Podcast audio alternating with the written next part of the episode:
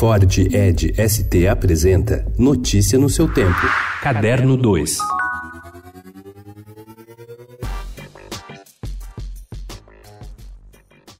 O presidente Jair Bolsonaro nomeou nesta quinta-feira o dramaturgo Roberto Alvim para o cargo de secretário especial de Cultura, o mais alto da pasta, e disse que ele terá porteira fechada. O jargão político usado por Jair Bolsonaro significa que o escolhido contará com carta branca para definir a sua equipe. A nomeação ocorreu no mesmo dia em que a Secretaria Especial de Cultura foi transferida para ficar sob o guarda-chuva do Ministério do Turismo. Antes, a pasta estava subordinada ao Ministério da Cidadania, ocupado pelo ministro Osmar Terra.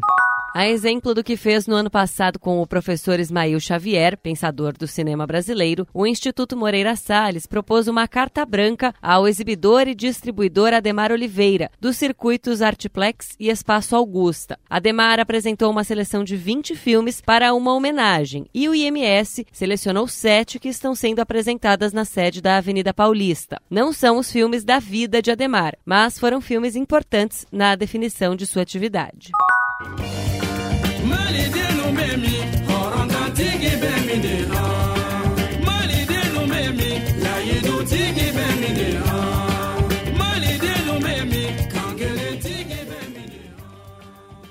São Paulo vai ganhar pela primeira vez uma edição da Mimo Festival, um dos festivais mais instigantes do calendário anual, por focar em atrações de eixos culturais incomuns e desafiadores com shows gratuitos. Os shows serão entre 22 e 24 de novembro, realizados na Praça das Artes, Teatro Municipal, Centro Cultural São Paulo e no Mosteiro de São Bento. O casal de cegos do Mali, Amadou e Marian, um dos destaques, é dessas expressões que podem trazer séculos de história em uma canção.